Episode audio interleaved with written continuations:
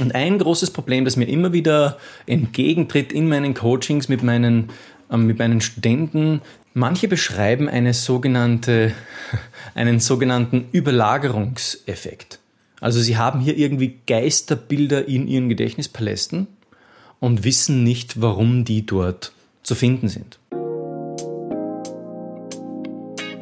Einfach lernen mit Rethinking Memory.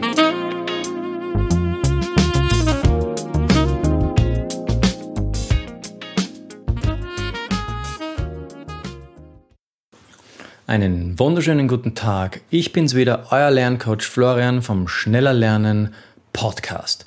Und wie ihr vielleicht hier im Hintergrund, diejenigen, die bei YouTube hier zusehen, sehen könnt, habe ich heute einen Gast. Hallo Tacitus. Sag mal Hallo. Tacitus. es war so, ich konnte meine Katzen wiederum nicht davon überzeugen, mich hier nicht bei den Aufnahmen zu stören denn sonst würden sie hier an der Tür kratzen und dann könnte ich gar nicht aufnehmen. Das heißt, ich habe jetzt hier die Tür offen gelassen und äh, sie dürfen hier frei herumturnen. Livi, magst du auch Hallo sagen? Egal.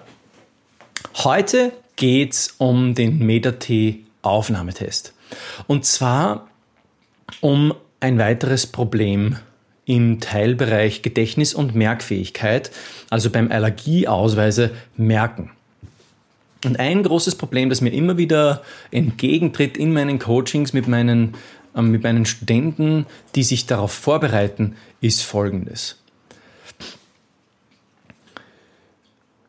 Manche beschreiben eine sogenannte, einen sogenannten Überlagerungseffekt.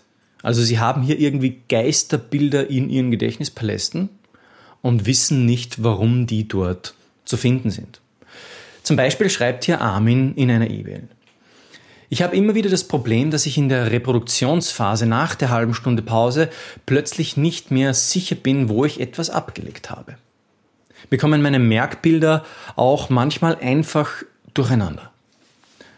Weißt du da vielleicht weiter?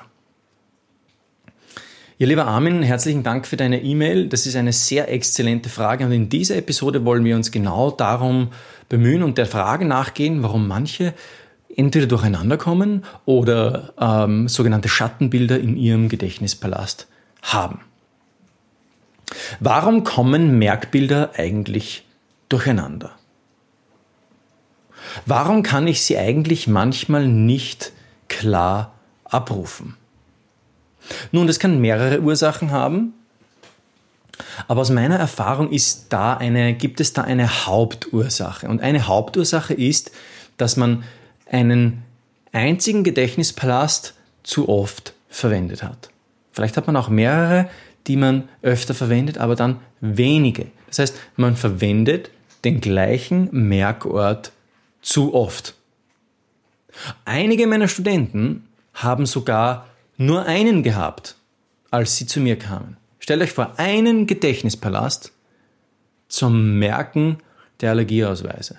Nur einen. Und den haben sie natürlich dann auch täglich angewendet. Und keine, kein Wunder, dass es da dann zu Überlagerungen kommt. Überlagerungen in den Merkbildern. Da, da lege ich zum Beispiel einmal hier auf diesem Schreibtisch ein, den Noah ab, der für zwei steht.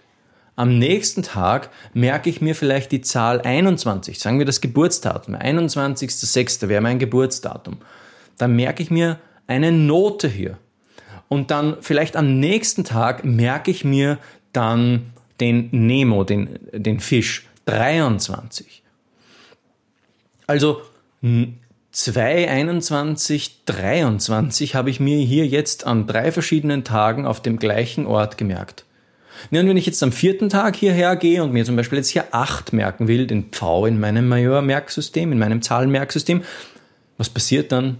Dann kann es vielleicht sein, dass die 21, die Note, vom Vortag oder von den letzten paar Tagen plötzlich aufpoppt und mir ins Gedächtnis kommt. Und dann hat man natürlich das Gefühl, man kommt ständig durcheinander. Was also tun, wenn du schnelle Resultate haben möchtest in diesem MetaT Gedächtnis- und Merkfähigkeit Teilbereich? dann kannst du eines tun, nämlich einfach von diesen MetaT-Gedächtnis- und Merkfähigkeit-Tipps zu lernen. Die Lösung ist ganz einfach und auf die wollen wir auch gleich eingehen. Die Lösung beschreibe ich mit einem Akronym. Entschuldigung. Die Lösung beschreibe ich mit einem Akronym, die, das da heißt LARA. Lara. Also wir stellen uns eine Lara vor, vielleicht kennen wir auch eine Lara. Ja, die stellen wir uns, wenn die jetzt zum Beispiel rote Haare hätte, die hat ganz zerzauste rote Haare. Ich entschuldige mich für meine turnenden Katzen. Ist das peinlich? Normalerweise würde man ja eigentlich hier die Aufnahme stoppen. Ähm, aber ich habe heute so wenig Zeit und ich muss unbedingt äh, diese Episode in den Kasten bringen. Jetzt habe ich mich für diese unideale ähm, Variante entschieden. Ich hoffe, ihr verzeiht mir. Normalerweise würde ich hier wirklich pausieren und das alles rausschneiden. Die Katzen sind auch heute im Turnmodus, also ähm, gerade hier am Abend immer im Turnmodus, schlechte Zeit. Wie auch immer, wir gehen zurück zu unserer Lara. Wir stellen uns diese Lara also äh, sehr auffällig vor, wie auch immer wir uns wir sie vorstellen wollen. L steht also für eine Liste machen. Mach dir eine Liste. Liste von, eine Liste von mindestens zehn Gedächtnispalästen. Ja, zehn Gedächtnispaläste. Und wenn du sagst, boah, wow, ich weiß nicht, die zehn Gedächtnispaläste mit, da irgendwie zu finden, das ist schwierig. Ja, das mag vielleicht für den Anfang schwierig sein. Das war es auch für mich. Ich habe jetzt über 145. Ich sage wahrscheinlich jedes Mal eine andere Zahl, aber auf jeden Fall über 140, das weiß ich. Ähm, Gedächtnispaläste. Wenn du einen Gedächtnispalast jetzt finden willst und das, das, Gefühl hast, du bringst keine Liste von zehn Gedächtnispalästen zusammen, dann gebe ich dir hier einen Tipp. Nimm, nimm einfach ein Stück Papier und schreib jetzt mal aus dem Gedächtnis nieder. Du kannst diese Episode gerne auch pausieren, das Video oder den Podcast. Einfach pausieren und dir mal Gedanken machen. Wie findest du jetzt neue Gedächtnispaläste? Denk an folgende Orte. Wohnungen von Freunden oder eigene Wohnungen, in denen du bereits warst oder gewohnt hast in der Vergangenheit, Supermärkte, Kirchen, Routen im Freien, Urlaubsorte, Fortbildungs, Fortbildungseinrichtungen oder Schulen. Das wären jetzt einige solche Punkte, wo man neue Gedächtnispaläste finden würde. Und das waren jetzt alleine schon 1, 2, 3, 4, 5, 6, 7, 8, 9 Kategorien. Also wenn du jetzt durch die neun Kategorien allein nicht mindestens 10 Gedächtnispaläste, wenn nicht sogar 20 findest, dann wirst du wahrscheinlich ein Mensch sein, der sein Haus nie verlässt. Das ist dann auch okay, da gibt's auch noch andere Methoden, aber da musst du mir dann schreiben auf office at rethinkingmemory.com, damit ich dir weitere Tipps geben kann. Also, du machst jetzt eine Liste von zehn Gedächtnispalästen, mindestens können mehr sein. Und dann das zweite in unserem LARA-Akronym. Wir wissen ja, unsere LARA schreibt eine Liste, das stellen wir uns jetzt auch so vor. Sie schreibt, sie scribbelt mit einem riesengroßen Stift auf ein überdimensionales Blatt Papier. Die Zunge hängt ihr vielleicht so raus. Okay, da schreibt sie jetzt ihre zehn Gedächtnispaläste drauf. A dann für abwechseln, also Lara, abwechseln, durchrotieren. Und das ist das Wichtigste. Du musst die Gedächtnispaläste natürlich immer wieder abwechseln. Es hilft nichts, wenn du einen Lieblingsgedächtnispalast hast, den du immer wieder verwendest. Das erfahre ich oft in meinen Trainings. Meine Schüler haben gerne solche Lieblingsgedächtnispaläste, die sie immer wieder gern verwenden. Und dann haben sie das Problem, dass sie natürlich hier Ghosting-Effekte haben. Also ähm, Überlagerungen mit anderen Informationen, so wie, der, wie wir das vorher beschrieben hatten. Durchrotieren. Jeden Tag einen anderen Gedächtnispalast. Dann gehst du her, dann wären wir bei R von unserem LARA-Akronym. Also abwechseln war jetzt der Punkt. Wir stellen uns vor, wie sich zum Beispiel unsere LARA hier, äh, hallo, lieber Levi, ähm, das Gewand wechselt, ja, also sie wechselt die Kleidung vielleicht vom Arbeitsoutfit zum gemütlichen Jogginganzug, also um klarzustellen, zuerst die Arbeitsstelle, dann der Jogginganzug für zu Hause quasi. Sie wechselt die Wohnorte. Zuerst, zuerst schreibt sie die Liste, dann ähm, wechselt, macht sie die Abwechslung, sie wechselt ihre Kleidung. Und jetzt sind wir beim Punkt Reflektieren. Du musst also jetzt R für Reflektieren in unserem Lara-Akronym reflektieren. Welche Gedächtnispaläste funktionieren gut, welche weniger gut? Welche funktionieren gut, welche funktionieren weniger gut? Und warum? Frag dich das. Hast du vielleicht Lücken in deinem Gedächtnispalast? Kannst du dir manche Dinge nicht so gut vorstellen? Hm, überleg dir das. Und dann beurteile deine Gedächtnispaläste. Und dann sind wir im letzten Schritt unseres Lara-Akronyms anwenden.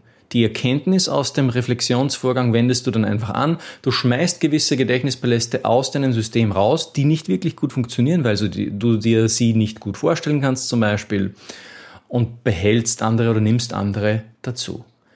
Zehn sollen es auf jeden Fall sein, besser ist, es sind mehr.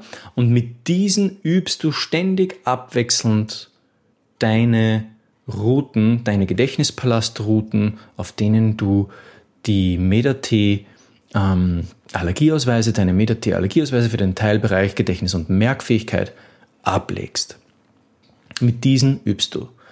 Und jeden Tag, und das ist wichtig, ich sage es noch einmal, einen anderen dann kommt es nicht zu Ghosting-Effekten, dann kommst du nicht durcheinander und dann ist es nämlich auch so, dass du ähm, sicher zu deinem Ziel, den MetaT 2021 zum Beispiel, oder haben wir ja jetzt bald 2021, schaffen wirst. Wenn du dir diese Tipps, die wir in diesem LARA-Akronym zusammengefasst haben, merkst und sie umsetzt, dann wirst du auf deinem Ziel den MetaT-Allergieausweise Teilbereichsmerktest, ein furchtbares Wort, ähm, zu schaffen, erfolgreich sein. Dann kannst du ihn gut schaffen. Also wir fassen zusammen, Lara, eine Liste von zehn Palästen anlegen, diese abwechseln, reflektieren, welche gut funktionieren und anwenden. Die Erkenntnis aus diesem Reflexionsprozess anwenden und die nötigen Schritte dazu ableiten, manche Gedächtnispaläste rauswerfen, manche eben behalten. Dann wirst du deinen MetaT-Test positiv schaffen können. Wenn du noch weitere Fragen hast, dann freue ich mich von dir zu lesen, indem du auf office at rethinkingmemory.com mir eine E-Mail schreibst und ich werde deine persönlichen Fragen für dich hier im Podcast und auch auf YouTube beantworten. Wenn euch der Podcast gefällt, bitte hinterlasst ein positives Review auf Apple iTunes oder folgt mir einfach hier im YouTube-Channel unten. Herzlichen Dank, ich freue mich, dass du wieder zugehört hast und wir hören uns in der nächsten Episode.